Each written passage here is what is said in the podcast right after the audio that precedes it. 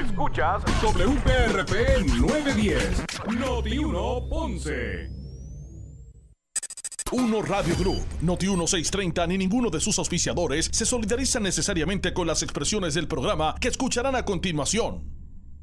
Ponce en Caliente es presentado por Muebles por Menos y Laboratorio Clínico Profesional Emanuel en Juanadía. La temperatura en Ponce y todo el sur sube en este momento. Noti 1630 presenta Ponce en Caliente con el periodista Luis José Moura. Saludos a todos y muy buenas tardes. Bienvenidos. Soy Luis José Moura. Esto es Ponce en Caliente. Usted me escucha por aquí por Noti 1 de lunes a viernes a las 6 de la tarde, de 6 a 7, analizando los temas de interés general en Puerto Rico, siempre relacionando los mismos con nuestra región. Así que bienvenidos todos a este espacio de Ponce en Caliente, hoy viernes. Gracias a Dios que es viernes.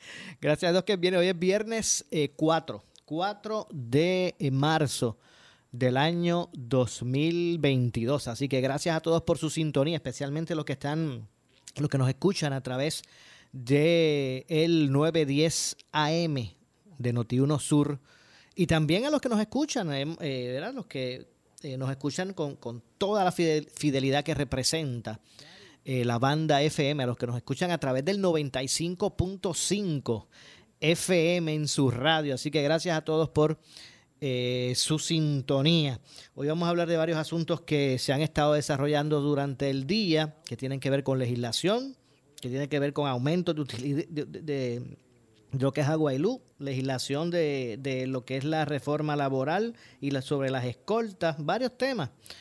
También sobre eh, una información que trascendió con relación a, las, eh, a la Comisión de Seguridad en el Tránsito, que aunque hay aspectos positivos de la misma, eh, pues todavía es preocupante lo que está ocurriendo en términos de las carreteras.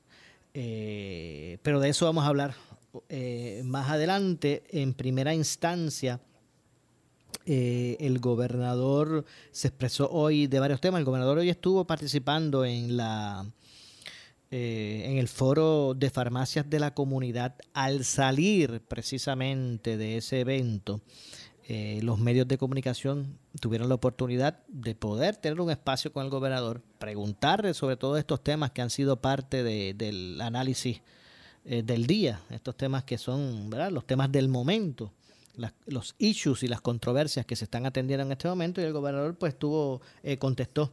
Así que ya mismito pues vamos a ampliar sobre eso verdad y que ustedes puedan escuchar eh, la opinión del gobernador sobre sobre eh, ese, esos temas.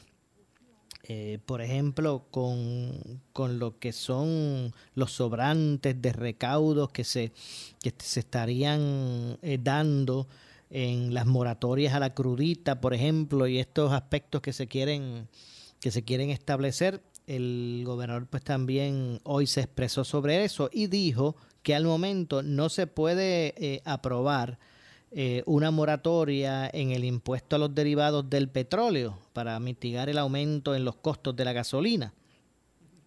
Eh, dijo Pierre Ruiz hoy, hoy viernes, que al momento no se puede, repito, aprobar una moratoria en el impuesto a los derivados del petróleo, del petróleo para mitigar el aumento en los costos de gasolina provocados por el conflicto eh, Rusia-Ucrania. Y es que pues, se había establecido que si esto está subiendo, sigue subiendo la gasolina y sigue subiendo la gasolina, pues mire, vamos a dar una moratoria por un tiempo a la crudita, a los impuestos al petróleo, a la gasolina, ¿verdad? Y sus derivados, eh, para que haya un, alivio, se mantenga bajo el, el precio en lo que este conflicto. Pero el gobernador dice que eso no es posible en este momento como único lo pudiera hacer es con la venia de la Junta de Supervisión Fiscal y yo estoy prácticamente seguro de que no, no se recibiría, dijo el gobernador, pero, pero vamos a escuchar para, el efecto, para efectos del análisis, vamos a escuchar precisamente lo que dijo el gobernador sobre este tema. Vamos a escuchar a, Pedro Pierluisi expresarse sobre este, eh, sobre este asunto. Escuchemos al gobernador. Una medida eh, pendiente en el Senado a esos efectos. Lo que pasa es que el plan fiscal certificado eh, requiere que para que uno pueda reducir cualquier impuesto, pues tienes que o aumentar otro impuesto o identificar eh, un recorte recurrente, o sea, eliminar algún programa que de forma permanente para eh, eh, compensar por la reducción de ingresos para el gobierno. Eso lo exige el plan fiscal certificado. básicamente, bueno, como único lo pudieras hacer es con la venia de la Junta de Supervisión y yo estoy prácticamente seguro de que no se recibiría. Pero de todas maneras, eh, yo levanto ese escollo. O sea, hay una medida, va a tener ese, ese, ese escollo. Necesita el visto bueno de la Junta y ahora mismo el plan certificado, el plan fiscal certificado eh, requeriría el que tú pues identifiques eh, otra fuente de ingreso. Entonces, eh, están hablando de unos sobrantes que básicamente no existen. O sea, eh, no, no, no es correcto. Lo que el secretario de Hacienda ha dicho es que tenemos unos recaudos que exceden los proyectados, pero ya están dispuestos. Esos, esos mismos fondos ya están comprometidos. Esos fondos en gran medida se van a utilizar para el pago eh, a los acreedores conforme al plan de ajuste eh, que ya el tribunal confirmó. Bueno, escucharon al gobernador. Según el gobernador, no es cierto que exista un sobrante de 800 millones de dólares que se ha utilizado por el eh, presidente del Senado como alternativa para aprobar la, moratoria. Miren, ahora es, y esto no es de, de, este gobierno, ahora esto es de siempre.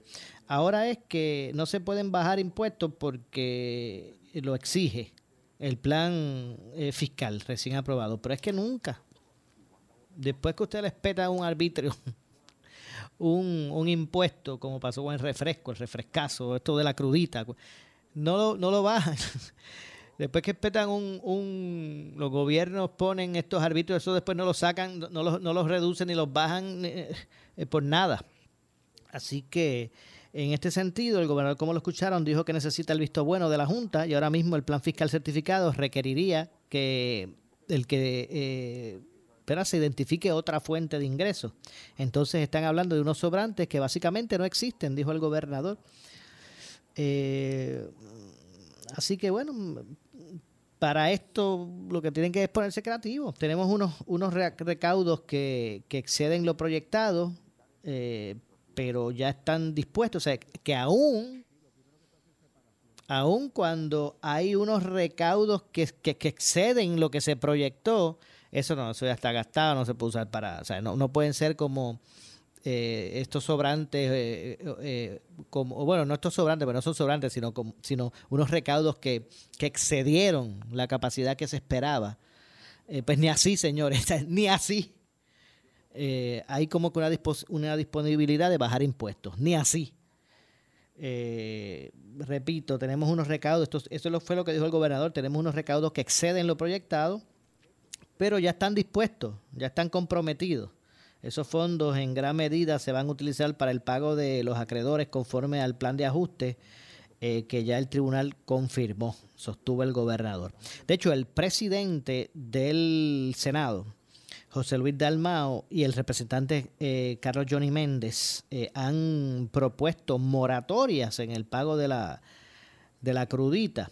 El presidente de la Asociación de Alcaldes, por ejemplo, de Puerto Rico, Luis Javier Javier Hernández, quien es el alcalde de Villalba, anunció que desde la asociación evaluarán soluciones para la crisis que enfrentarían los municipios con el tema de las resoluciones radicadas por el presidente del Senado eh, explicó que se crearon dos resoluciones. La primera es la resolución conjunta del Senado 239, que suspende el cobro sobre el impuesto al inventario y la segunda es la resolución conjunta del Senado 240 que suspende el cobro del impuesto sobre el combustible.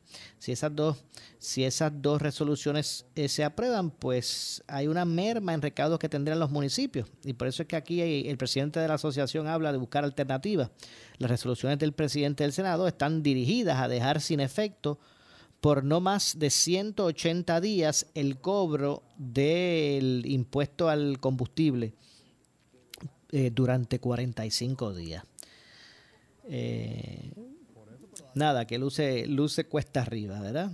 Poder reducir un, impuesto eh, en busca ¿verdad? De, algún tipo de alivio para la gente, dado, dado eh, tomando en cuenta ¿verdad? el alza en la inflación, en el costo de vida, en, el aumento de, los precios, de, los, en los precios de, los productos de consumo necesarios.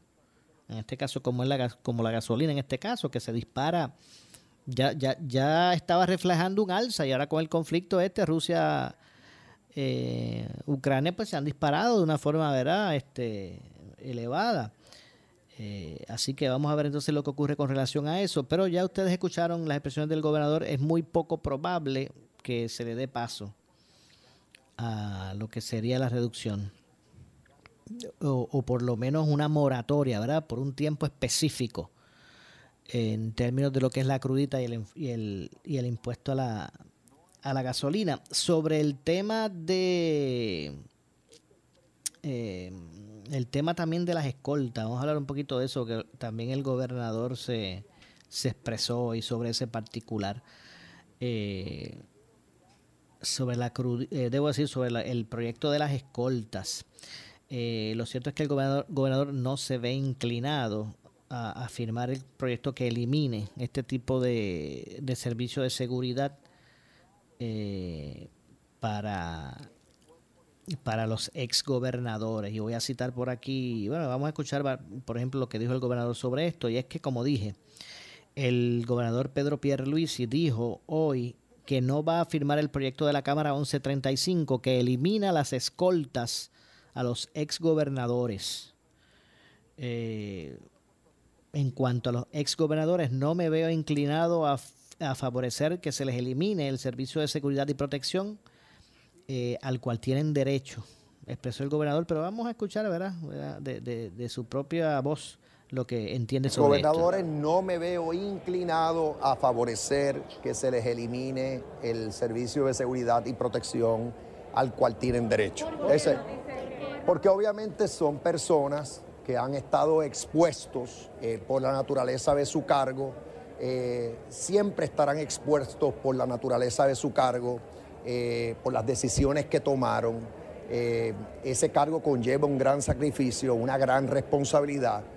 Así que yo me veo inclinado a que puedan continuar contando con ese servicio de seguridad y protección. Hablo los exgobernadores. En cuanto al resto de los funcionarios del gobierno, ahí mi posición es que quien debe decidir quién debe tener seguridad y protección y debe tener amplia discreción al hacerlo, eh, es el secretario de Seguridad Pública, el comisionado de la policía y la División de Seguridad y Protección.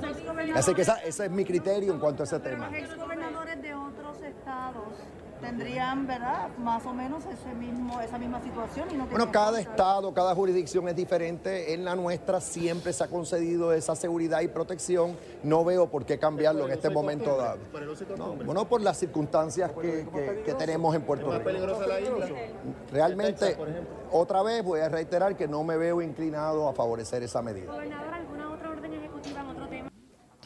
Bueno, porque son, eh, porque son eh, personas eh, que han estado expuestos por la naturaleza de sus cargos y siempre estarán expuestos por la naturaleza. Precisamente esos cargos lleva, eso lleva una responsabilidad, así que yo me veo inclinado a que puedan continuar contando con el servicio de seguridad y protección, indicó el gobernador. De hecho, sobre los demás funcionarios que reciben escoltas, el gobernador expresó que tiene, tiene que ser decisión del secretario de Seguridad Pública si se les asigna o no una escolta. De hecho, el proyecto buscaba quitarle esa prerrogativa precisamente al secretario. Así que el gobernador piensa totalmente distinto, contrario a lo que establece este proyecto. Por eso es que acaba de, adelantar, como ustedes lo escucharon, que no lo va a firmar. Eh, este proyecto es el proyecto de la Cámara 1135, fue uno de los protagonistas. De hecho, este fue el proyecto que fue protagonista de este acalorado debate que hubo en el, en el hemiciclo de la Cámara, que culminó con el desmayo de la representante Wanda del Valle Correa, cuando alegadamente pues, se, le, se le acerca a este asesor y la, amenaza, según se dice. Eh, finalmente pues fue aprobado en la Cámara al otro día del incidente con 37 votos a favor y 4 en contra. Así que eh, prevaleció el proyecto en la Cámara de Representantes. El asunto es que no parece que tenga oportunidad en, en términos de, de cuando llegue, ¿verdad?, a esa etapa de, de, la firma del gobernador. Eh, sin, contemplar qué pueda ocurrir con esto en, la, en el Senado, ¿verdad? Pero eh, mientras tanto, también el gobernador pues habló otros asuntos relacionados a lo que implica, ha implicado para Puerto Rico y para el mundo, ¿verdad? El conflicto Rusia-Ucrania.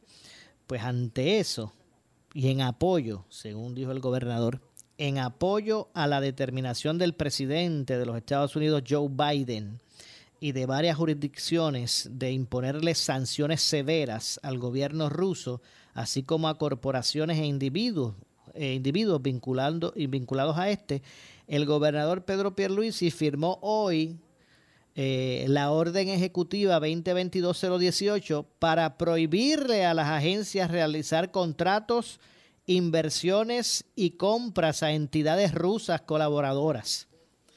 Así que aquí ahora no se va a poder tener negocio con Rusia, eh, de acuerdo a, la orden ejecutiva que firmó el gobernador en apoyo a la determinación del presidente Joe Biden y de varias jurisdicciones de imponerle sanciones severas al gobierno ruso. Asimismo, y en la medida que sea eh, practicable, sin incumplir con normas federales, las agencias deberán cancelar todo contrato, inversión o compra en proceso con una entidad rusa eh, colaboradora y, deberán optar por contratistas y suplidores distintos. Quedan excluidas, excluidos excluidas las compras de alimentos, combustibles fósiles, productos derivados del petróleo y cualquier otra fuente de energía. Eh, históricamente el pueblo de Puerto Rico se ha caracterizado por su solidaridad y compasión somos un pueblo que abraza la paz y los principios democráticos que sostienen nuestra sociedad. Y es precisamente eh, por esto que nos solidarizamos con el pueblo ucraniano en este tiempo difícil y repudiamos la violencia injustificada y sin provocación ejercida por el gobierno ruso, señaló eh, Pierre Luisi en declaraciones escritas. Eh, por otra parte, y en virtud del Código de Rentas Internas de Puerto Rico, se le ordena al Departamento de Hacienda a prohibir la venta de bebidas alcohólicas de origen ruso. Usted sabe que por ahí se vende mucha vodka rusa. Eh, pues se le ordena al Departamento de Hacienda a prohibir la venta de bebidas alcohólicas de origen ruso.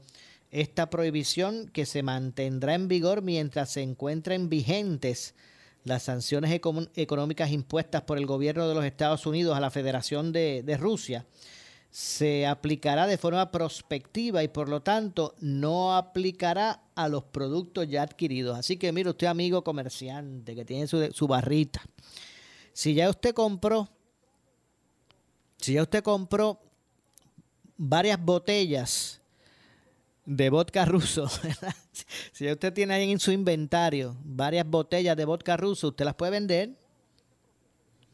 El problema es que cuando se le acaben, eh, por ejemplo, usted las compra en un distribuidor. Si a ese distribuidor, le quedaran de estas botellas en el inventario, se las puede vender también y usted para adelante. El asunto es que de ahora en adelante esos distribuidores de ese tipo de, bebida alcohólica, como es, por ejemplo, la vodka rusa, por poner un ejemplo, ya no pueden comprar más ese artículo para la venta en Puerto Rico. Eh, así que usted, si tiene su negocito, su barrita, y a usted le queda un par de botellas de vodka ruso, pues usted lo puede vender, porque ya lo tiene en su inventario. Y cuando usted se la acaben, usted le pregunta a su suplidor si le quedan, porque si le quedan también se las puede vender usted y usted venderlas para adelante. El problema es que después de, lo, cuando se agota el inventario que existe ayer, que existía ayer, ¿verdad? Pues ya después de que se acabe el inventario existente, debo decir, pues no se puede comprar más. Esto mientras dure, estén vigentes las sanciones económicas que impuso el gobierno de los Estados Unidos a la Federación Rusa. Eh, el pasado 21 de febrero, el presidente Biden emitió las órdenes ejecutivas 14065, mediante la cual prohibió inversiones, importaciones, exportaciones, reexportaciones, ventas, suplido, aprobación, eh, financiamiento, facilitación, garantías, entre otros eh, eh, que se beneficien directa o indirectamente los esfuerzos de Rusia dirigidos a menoscabar la soberanía de Ucrania. eh, estados como Pensilvania, Utah, New Hampshire, entre otros, pues también han demostrado rechazo a las acciones bélicas por parte de Rusia, emitiendo órdenes ejecutivas en las cuales eh, toman medidas que incluyen la prohibición de venta de productos de origen ruso, incluyendo las bebidas alcohólicas. Verá, esta orden ejecutiva entrará en vigor o entró en vigor de forma inmediata, la que hizo la orden ejecutiva que, que hizo el gobernador. Así que bueno, pues Puerto Rico al igual que Estados Unidos y unos estados como Pensilvania, Utah y New Hampshire, pues también se va a unir a establecer que aquí en la isla pues haya prohibición de negocios, de relaciones, de contratos con empresas rusas colaboradoras.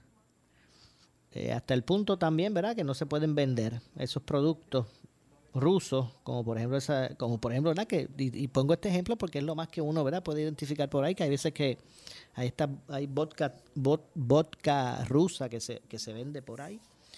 Así que bueno, pues esta ha sido la, la, de esta forma pues se solidariza, de esta forma solidariza eh, Puerto Rico, muestra de su solidaridad con Ucrania y, este conflicto, ¿verdad? Y la forma en que ha intervenido el gobierno ruso eh, allí en, en, Ucrania. Así que bueno, eso es parte de, de, los asuntos que en el día de hoy pues, han estado desarrollándose.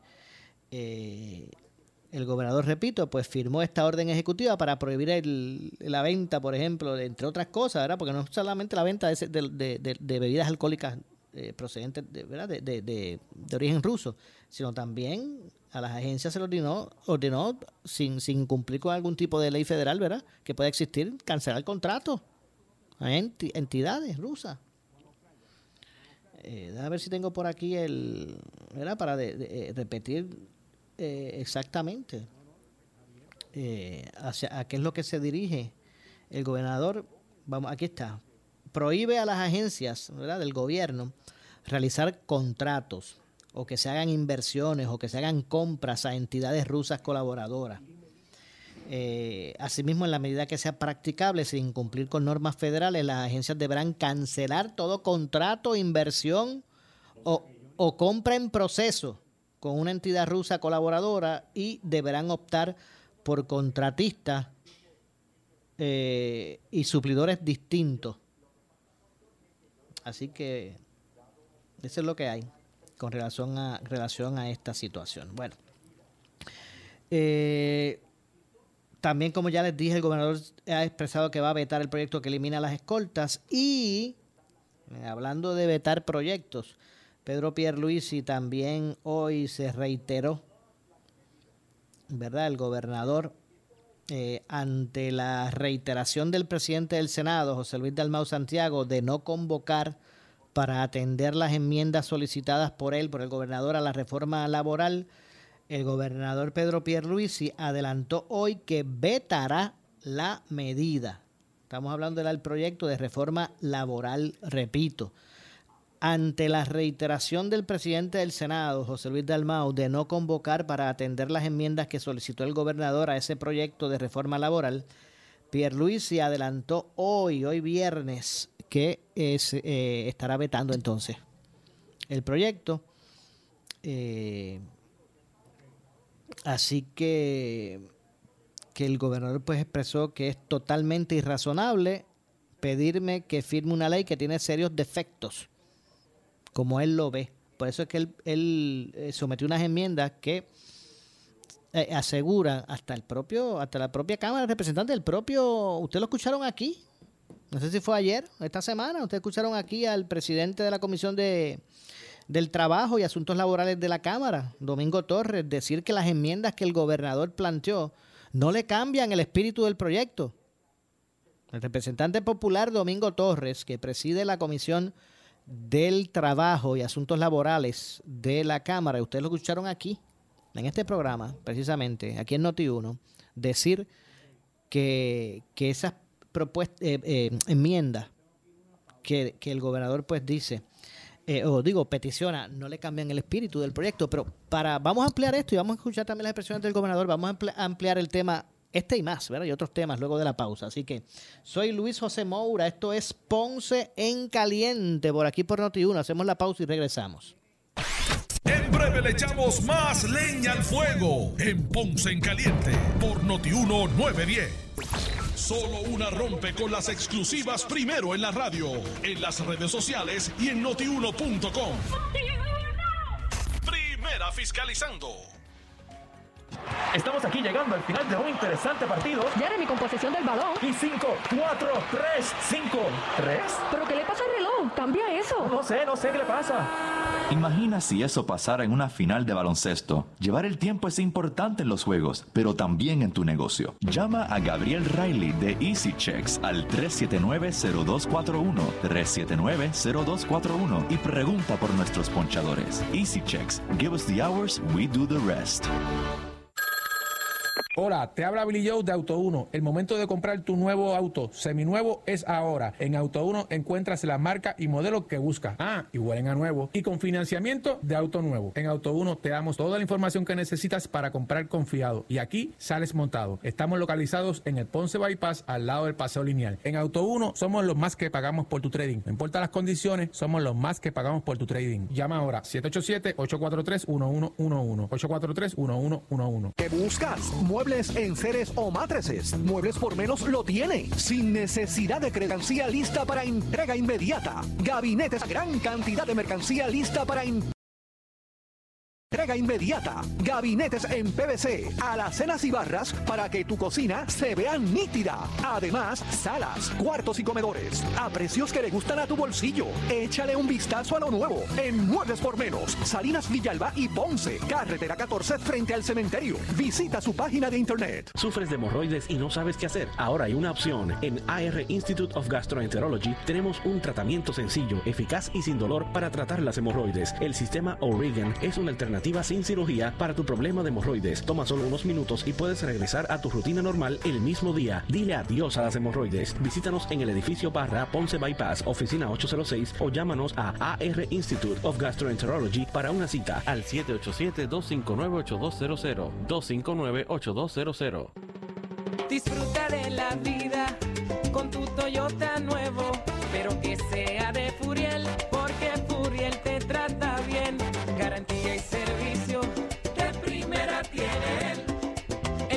trato y negocio, sin duda tiene Furiel. Furiel Toyota, Bayamón 625-5700, Río Piedra 625-3000, Ponce Bypass 284-2020. Si se trata de un Toyota, primero venga Furiel. Somos Noti 1630. Noti 1630. Primera fiscalizando. Breve le echamos más leña al fuego en Ponce en Caliente por Noti 910.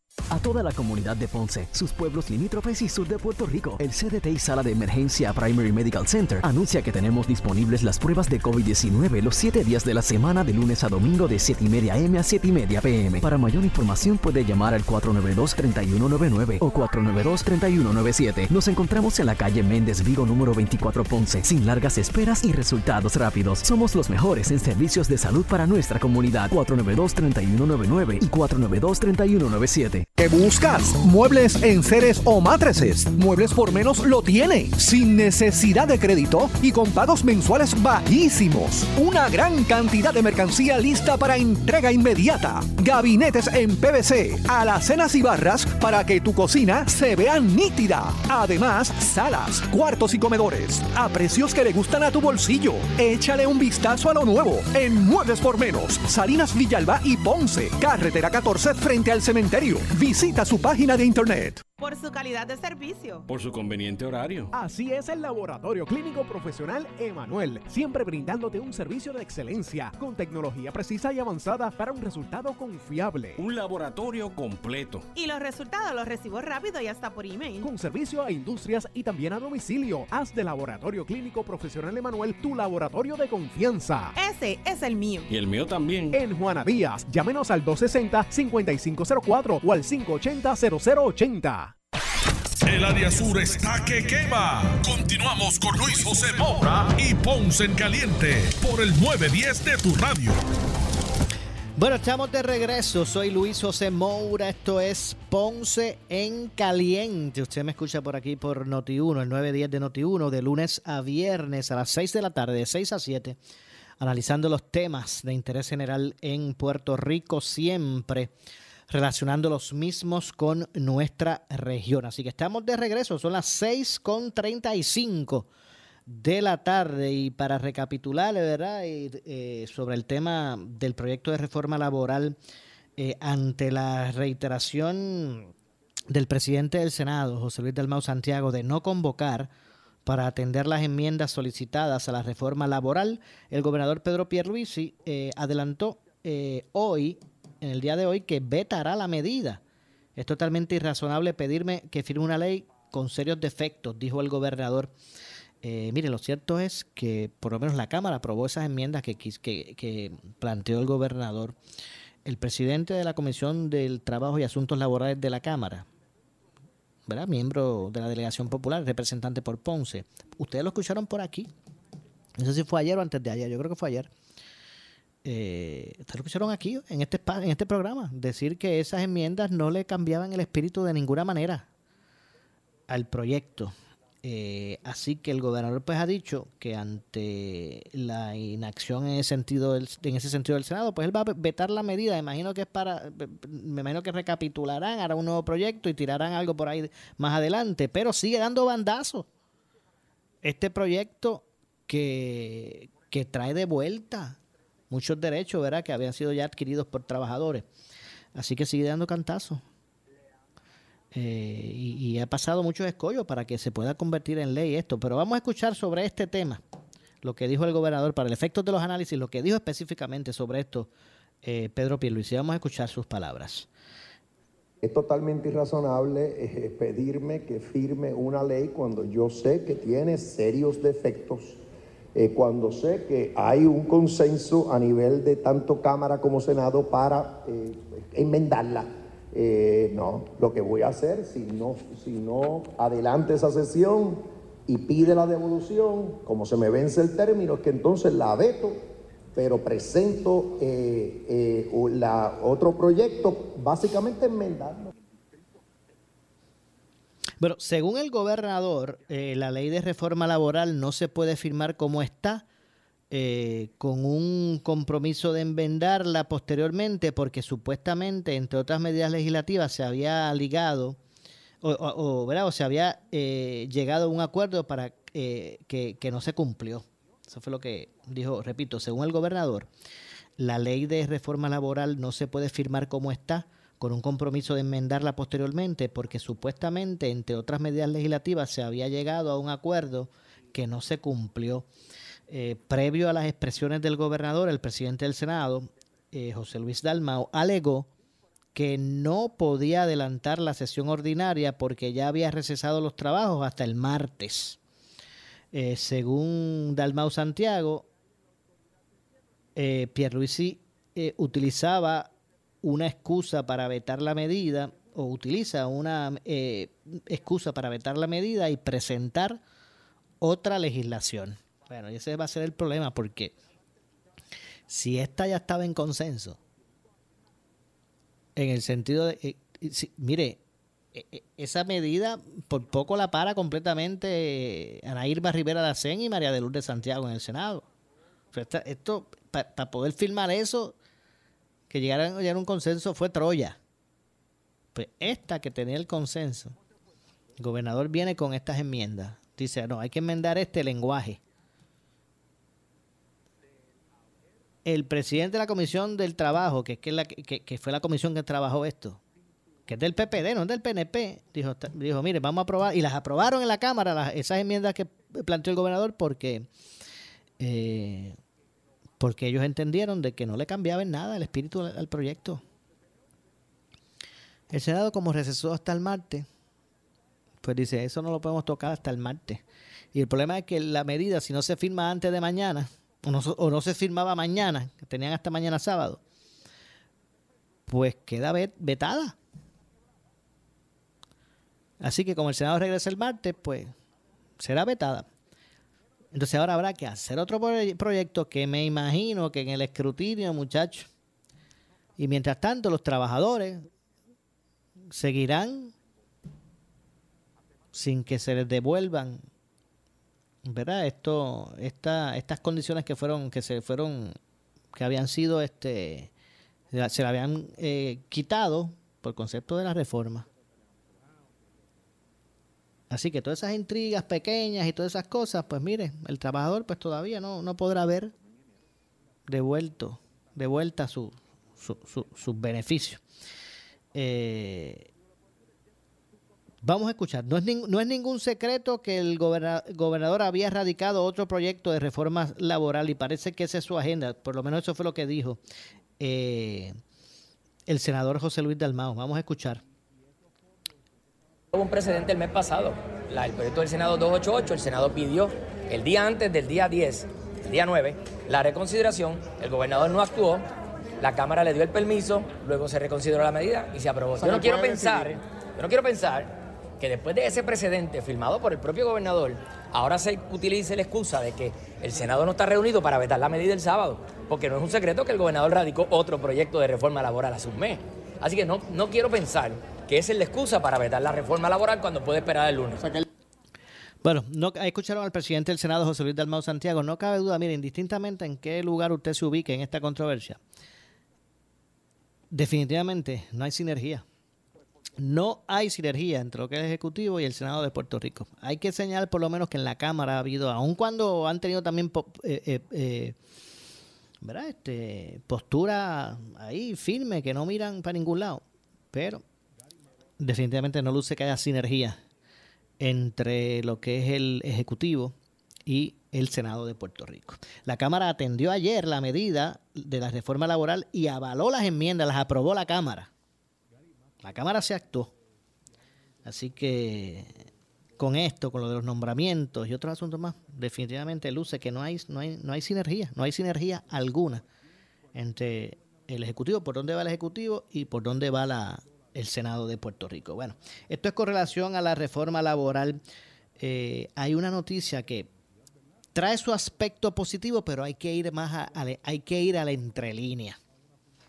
Y le voy a decir de qué es lo que se trata. Eh, definitivamente es algo positivo que al día de hoy, ¿verdad? Eh, a, esta, el año pasado, a esta misma fecha que estamos, ¿verdad? El año pasado, a esta misma fecha, hubo 13 personas más que fallecieron en las carreteras de Puerto Rico. Y definitivamente eso es un, lado positivo de la, ¿verdad? de la información.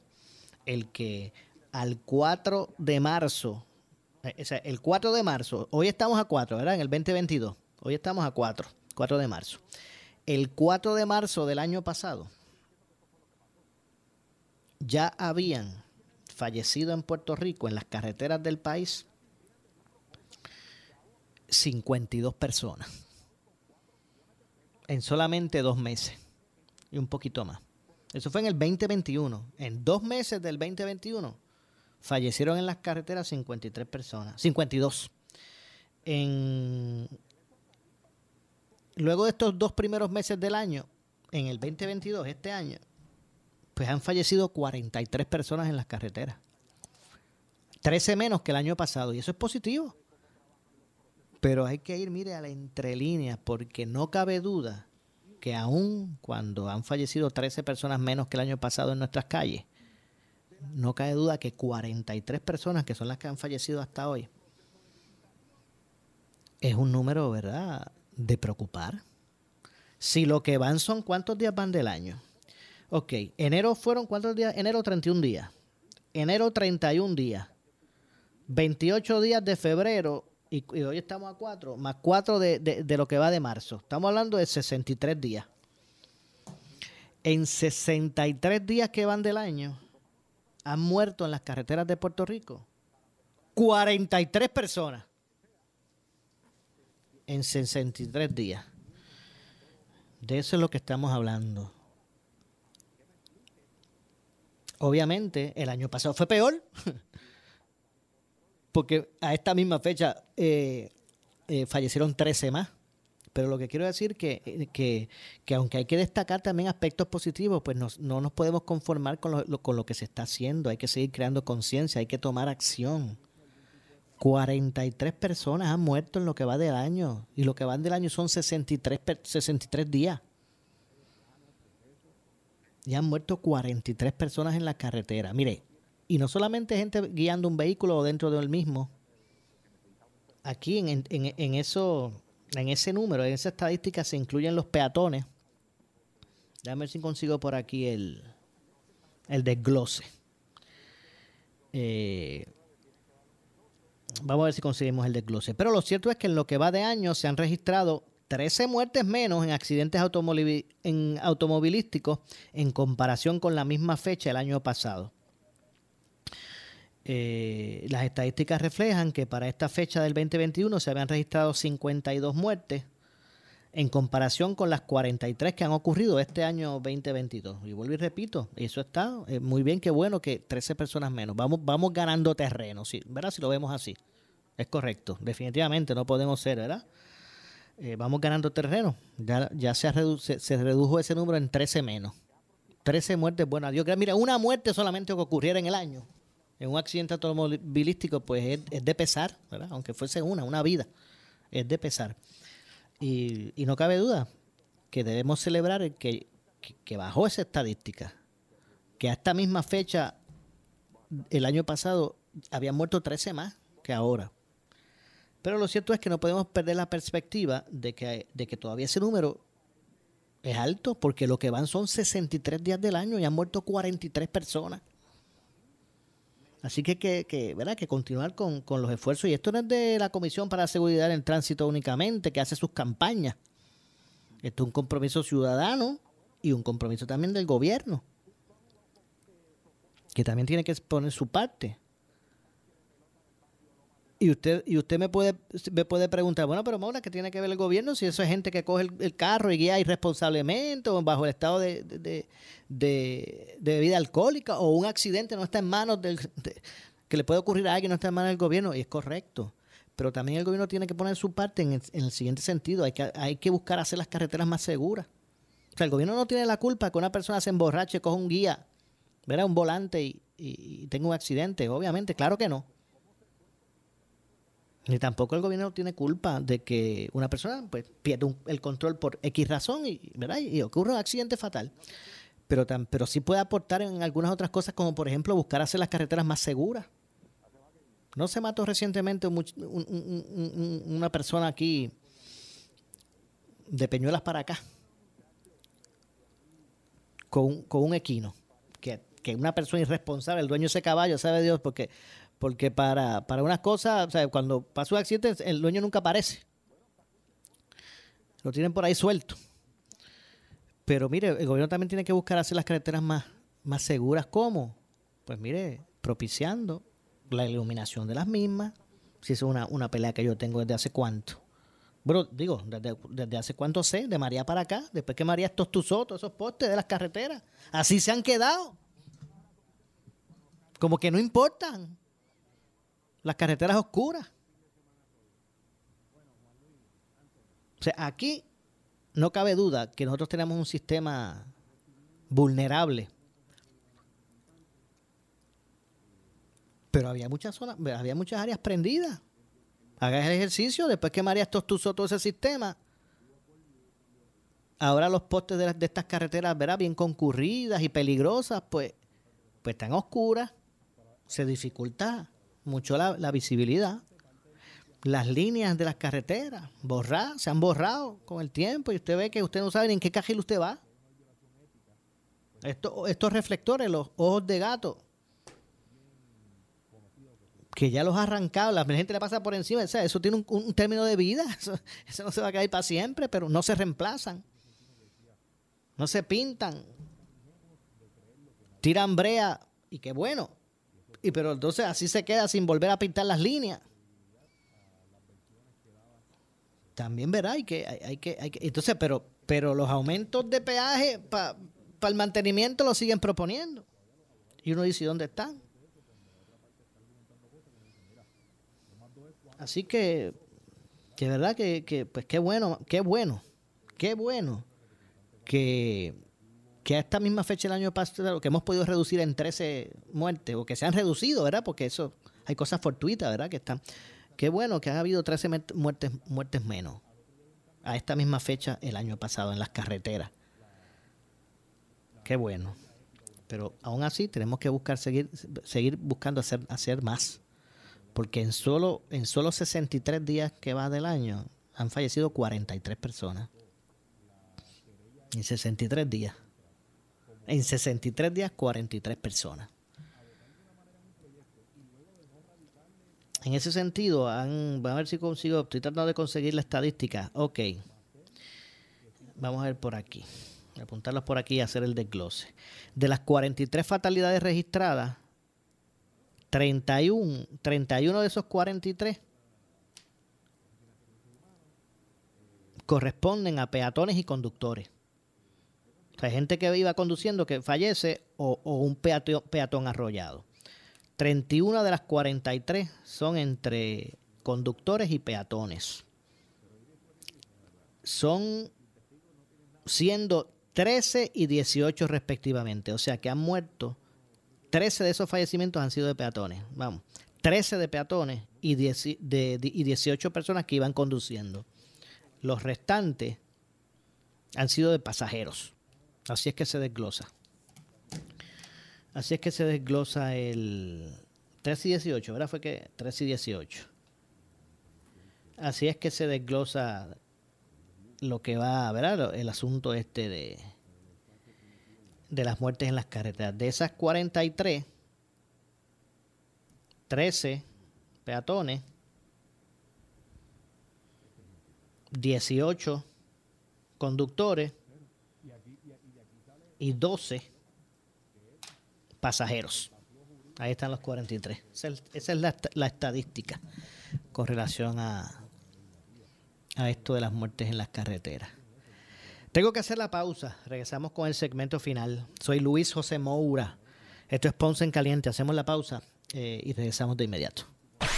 En breve le echamos más leña al fuego en Ponce en Caliente por Notiuno 910. Por su calidad de servicio. Por su conveniente horario. Así es el Laboratorio Clínico Profesional Emanuel, siempre brindándote un servicio de excelencia con tecnología precisa y avanzada para un resultado confiable. Un laboratorio completo. Y los resultados los recibo rápido y hasta por email. Con servicio a industrias y también a domicilio. Haz de Laboratorio Clínico Profesional Emanuel tu laboratorio de confianza. Ese es el mío. Y el mío también. En Juana Díaz, llámenos al 260-5504 o al 580-0080. ¿Qué buscas? Muebles en seres o matrices. Muebles por menos lo tiene. Sin necesidad de crédito y con pagos mensuales bajísimos. Una gran cantidad de mercancía lista para entrega inmediata. Gabinetes en PVC, alacenas y barras para que tu cocina se vea nítida. Además, salas, cuartos y comedores a precios que le gustan a tu bolsillo.